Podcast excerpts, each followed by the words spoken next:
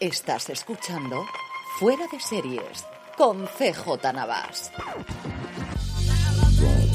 Bienvenidos a Streaming, el programa diario de Fuera de Series en el que un servidor, CJ Navas, te trae las principales noticias, trailers, estrenos y muchas cosas más del mundo de las series de televisión. Edición del jueves 2 de febrero, hoy traemos la resaca de la presentación de ayer de DC, que Gunn ha decidido hablar y hacer muchos amigos en Hollywood, nuevos proyectos, alguno que me llena absolutamente de alegría, y hablaremos del tema de las cuentas compartidas y de todo lo demás de Netflix, intentando aclarar un poquito lo que sabemos a ciencia cierta a día de hoy, más allá de noticias, cabreos en Twitter y cosas similares. Antes de todo ello, permíteme recordarte que ya tenemos abierta nuestra tienda, la tienda fuera de series, en fuera de series.com, la tienda para grandes fans de las series de televisión. Como ya sabes, para inaugurarla hemos puesto a la venta varios productos con la marca fuera de series, así como una primera colección de tazas muy pero que muy seriéfilas, y dentro de nada, como te decía ayer, tendremos muchas novedades. Acércate ya a fuera de series.com barra tienda, que seguro que tenemos algo que te gusta.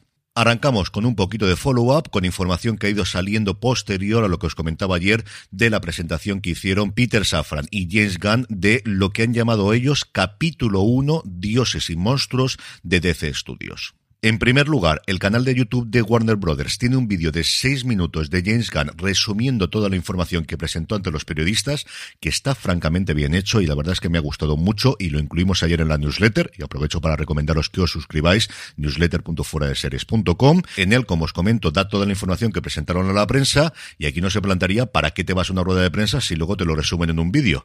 Bueno, pues te vas porque James Gunn de repente se pone a hablar y sube el pan. Sacado directamente del artículo de Pamela McClinton para el Hollywood Reporter, que fue una de las periodistas que acudió al evento, Gunn soltó perlas como las siguientes. Hablando sobre la dispersión de los distintos proyectos de DC, Gunn dijo, como todos aquí probablemente sabemos, la historia de DC estaba bastante desordenada. Estaba, y lo voy a decir directamente en inglés porque no va a hacerle justicia la traducción, fucked up no había nadie al mando y estaban regalando las IP, es decir, los personajes, como si fuesen party favors o algo así como favores de fiesta, que es una expresión que no había escuchado yo nunca y no sabría cómo traducirla exactamente, a cualquier creador que les sonriera. Estaba la Roverso, estaba el DCEU, después este se separó y se convirtió por un lado en la Liga de Justicia de Josh Whedon y por otro lado el Snyderverso.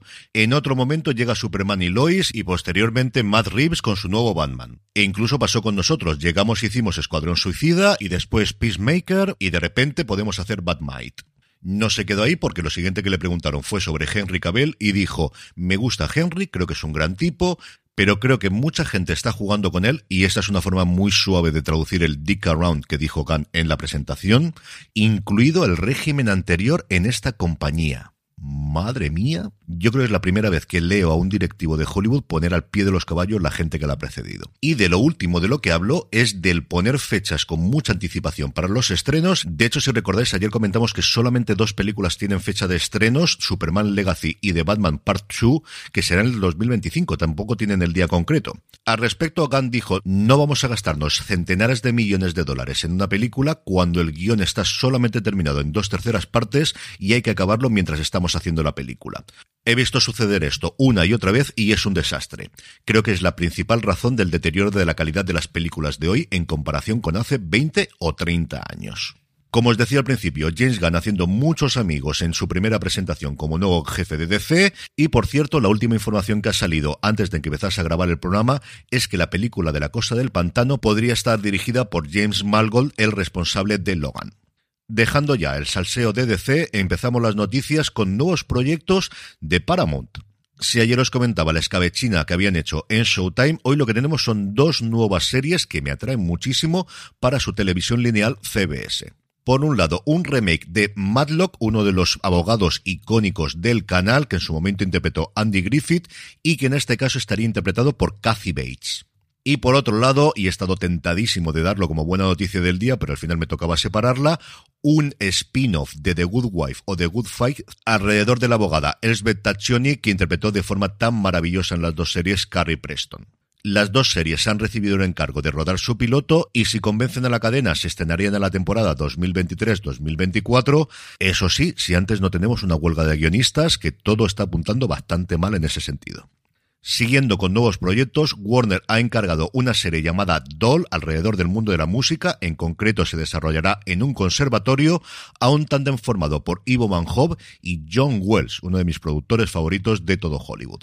La serie se centraría en Nora, una soprano con un pasado oscuro que acude a un conservatorio de música en Nueva York de élite y que al conseguir su papel soñado hace realidad ese gran dicho de ten cuidado con lo que pides que puedes conseguirlo. Y es que se mete en una espiral de sexo, drogas, ambición y locura que puede destruir su vida. Pasando ya a España, Netflix ha confirmado que el próximo 17 de marzo estrenará Hasta el cielo, la serie, la continuación de la popular película. La serie está producida por Baca Films, vuelve a contar en la dirección, igual que en la película, de Daniel Calparsoro y el guion de Jorge Guerrica Echeverría. En el reparto tenemos a Asi Ortega, a Luis Tosar, a Álvaro Rico o a Richard Holmes, que nos sumergirán de nuevo en un mundo de delincuencia. Por su parte, Canal Historia ha anunciado que el próximo lunes 13 de febrero, a partir de las 10 de la noche, estrenará su serie documental Theodore Roosevelt, una miniserie producida por Leonardo DiCaprio que narra la vida de este presidente de los Estados Unidos.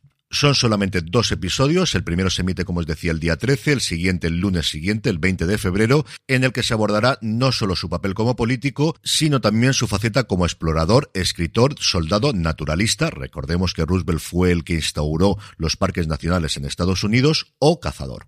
Y como estamos haciendo estos días, repasamos los principales estrenos de las plataformas. Hoy toca el turno HBO Max, que eso sí, solo ha presentado sus novedades hasta el día 17. El 3 de febrero nos llega Traitors España, este reality del que ya hemos hablado mucho y que tengo muchas ganas de ver, presentado por Sergio Peris Mencheta, y Quién mató a Madeleine, una nueva serie documental sobre la desaparición de Madeleine McCann. El 9 de febrero, la tercera temporada del Padrino de Harlem y la novena y última de The Flash. El 10 de febrero, la nueva temporada de Comoran Strike, que tengo muchas ganas de ver, hacía mucho tiempo desde el estreno de la última temporada. Esta nueva entrega lleva el subtítulo de Sangre Turbia. El 12 de febrero, de improviso, como están haciendo últimamente con sus documentales, han anunciado La Maldición del Windsor, una docuserie sobre el incendio de la Torre Windsor en Madrid. El 13 de febrero, La Casa que construyeron los dragones, 10 episodios sobre cómo se hizo la Casa del Dragón, un material que en Estados Unidos se emitía en la plataforma junto a cada episodio de La Casa del Dragón y que aquí nos ha tardado un poquito más en llegarnos para no perder la costumbre. Y finalmente, el 17 de febrero, después de un retraso de casi tres meses, Pobre Diablo, la serie española de animación de Joaquín Reyes, Ernesto Sevilla y Miguel Esteban. Y ahora ya sé, como se adelantaba, vamos a hablar un poquito de cómo está el tema de las contraseñas y las cuentas de Netflix.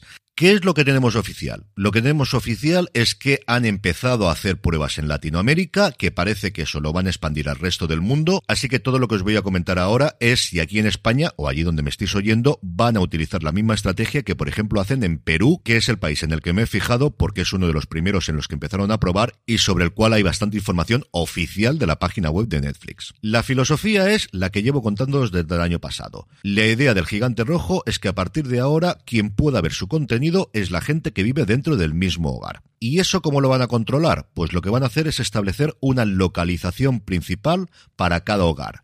¿Cómo lo harán? Dos opciones. Una, la puedes seleccionar tú directamente desde una televisión inteligente que esté conectada al wifi de tu casa. Están los pasos explicados en internet y será relativamente sencillo decir, esta es la tele de mi casa. Si no lo haces porque no quieres o porque como en mi caso no veo Netflix a través de la televisión porque lo tengo a través del Apple TV o de un Chromecast o de un Fire o de lo que queráis, será la propia Netflix la que determine cuál es tu lugar principal, fundamentalmente mirando la IP. A partir de aquí, todos los dispositivos móviles y televisiones satélites que puedas tener se tienen que conectar al menos una vez al mes a esa misma Wi-Fi para que Netflix te siga permitiendo reproducir los contenidos. ¿Hay alguna forma de pedir un periodo de gracia o de tener alguna excepción? Según dice la propia página web, sí, para circunstancias especiales. Puedes pedir un código temporal que teóricamente te permitiría en ese momento seguir disfrutando de su contenido. ¿Habrá problemas, habrá follones, habrá gente que se queje amargamente en Twitter? Si Twitter sigue existiendo para entonces, veniros a Mastodon, de verdad que lo estamos pasando muy bien por ahí, por cierto. No tengo absolutamente ninguna duda de ello. Pero al final el resumen es, una cuenta de Netflix tiene que ser disfrutada dentro del mismo hogar. ¿Qué ocurre si tienes una persona de tu familia que vive fuera de tu hogar? Los dos ejemplos típicos de la hija que se te va a la universidad o como en mi caso mi suegra. Netflix se ofrece la oportunidad de pagar una cantidad adicional, que si no cambia será sobre los 3 euros, e incluirla dentro de tu familia. ¿Qué ocurre si, como todos sabemos, tienes una cuenta compartida entre 4, 5, 6 amigos y eso hace que paguen menos a Netflix? Eso es precisamente con lo que quiere acabar Netflix y tienes la opción de cabrearte mucho, muchísimo, muchísimo, decir que nunca más te vas a suscribir a ellos o crearte una nueva cuenta a la que puedes exportar todo tu historial y a partir de ahora la pagas individualmente. ¿Esto está bien, está mal, está semipensionista? Pues son las normas que siempre ha tenido Netflix, que hasta ahora han hecho la vista gorda porque les interesaba para incrementar el número de suscripciones y ahora, no quiero decir se nos ha acabado el chollo, pero prácticamente eso es. Porque al final, siendo sinceros, y posiblemente haya mucha gente que no me quiera escuchar decir esto, todos sabíamos que esto es una situación extraña, en la que yo no le quito peso a que Netflix lo haya permitido y si me apuráis hasta alentado.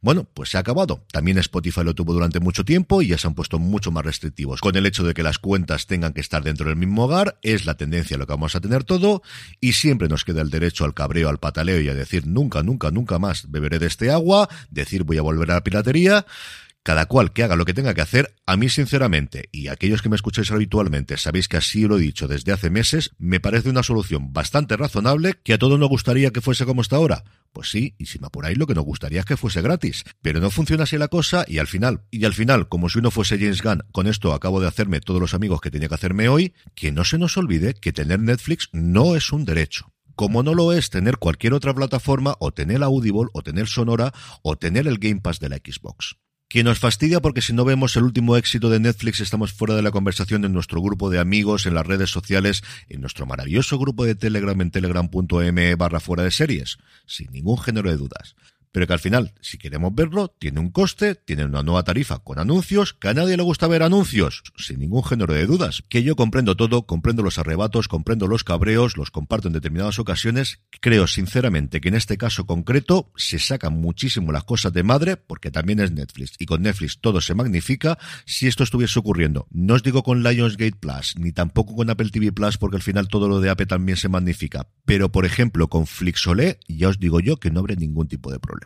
Y después de este extenso monólogo, y para aquellos que todavía me sigáis escuchando, terminamos con dos noticias de renovaciones con asterisco. Por un lado, se confirman los rumores que apuntaban a un revival de King of the Hill. La serie de animación creada por Mike Judge y Greg Daniels volverá con nuevos episodios a Hulu con Saladin Patterson como showrunner. Y por último, la Brea ha sido renovada por una tercera temporada. Hasta aquí nada que no esperásemos, porque aunque no es el exitazo de la primera temporada, la segunda ha seguido manteniendo los números. Lo que sí es noticia es que esta tercera temporada sería la última y al parecer tendría solo seis episodios para cerrar la serie. Y esto es así porque NBC le está viendo las orejas al lobo a una posible huelga, no solo de guionistas, os recuerdo que el contrato de tres años actual vigente entre el sindicato de guionistas y el de productores expira el próximo 1 de mayo y siempre se pueden hacer prórrogas, pero la cosa no pinta nada bien.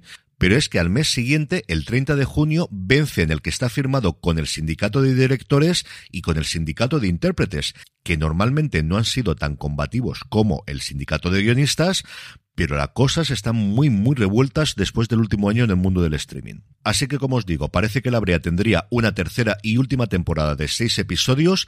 Esto ha podido ser así porque los actores han aceptado tener menos de los episodios habituales. Ellos firmaron que como mínimo les pagarían 10 episodios por temporada y a cambio la NBC les liberaba del contrato para poder hacer pilotos durante esta temporada o hacer una serie para streaming o cualquier otra cosa, que como todos los contratos estándar de las cadenas en abierto americanas era por seis años.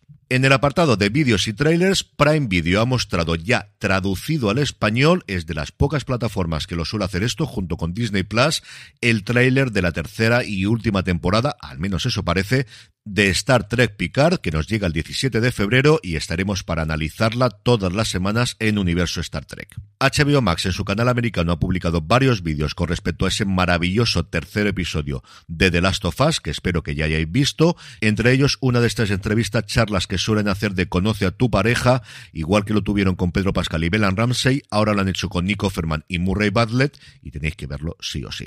Y por último, Netflix está haciendo una cosa muy curiosa que es hablar de los finales de temporada de sus series, así que ojo para la brigada del spoiler, porque aquí están todos los del mundo, tienen entre otros el de Emily in Paris y también el de la segunda temporada de Alice in Borderland.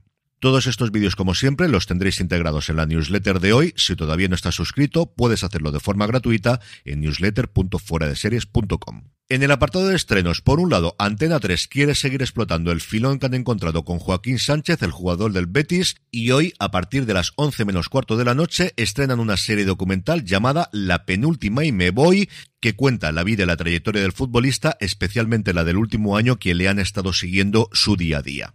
Y por su parte Netflix nos trae Free Rights, un spin-off de On My Blog, donde cuatro amigos adolescentes intentan librarse de la maldición desencadenada por una extraña caja antigua que solo parece traerles desgracias. Y terminamos como siempre con la buena noticia del día y es que Conecta, cuya nueva edición se celebrará de nuevo en Toledo del 26 al 29 de junio, ya ha abierto la convocatoria para pitch en sus distintas categorías, de la que en años anteriores salieron proyectos como Héroes Invisibles, Sin Huellas, Irreal, Malaca o Inés del Alma Mía cinco categorías en total, tres para ficción, una de coproducción para series que están empezando a levantar su financiación, otra para series de alto presupuesto y otra para series musicales, y también las otras dos categorías que debutaron el año pasado, la categoría de docudrama para series de no ficción y feel good para programas de entretenimiento. Tenéis todas las bases en la web de Conecta. Yo he tenido la oportunidad de acudir las dos últimas ediciones, hace dos años además en Navarra, en la última que se celebró en Pamplona, uno de los proyectos que presentamos, Agencia de Detectives Harrogate, tuvimos el honor de recibir uno de los premios que se va a dar pitch de coproducción. Y para aquellos que me estéis escuchando y estéis desarrollando un proyecto audiovisual, de verdad que creo que vale muchísimo la pena que os presentéis a alguna de las convocatorias. Y con esto concluimos streaming por hoy. Volvemos mañana para despedir la semana. Pasaros por la tienda de Fuera de Series, fuera de series.com barra tienda, que seguro que tenemos algo que te gusta. Gracias un día más por escucharme y recordad, tened muchísimo cuidado y fuera.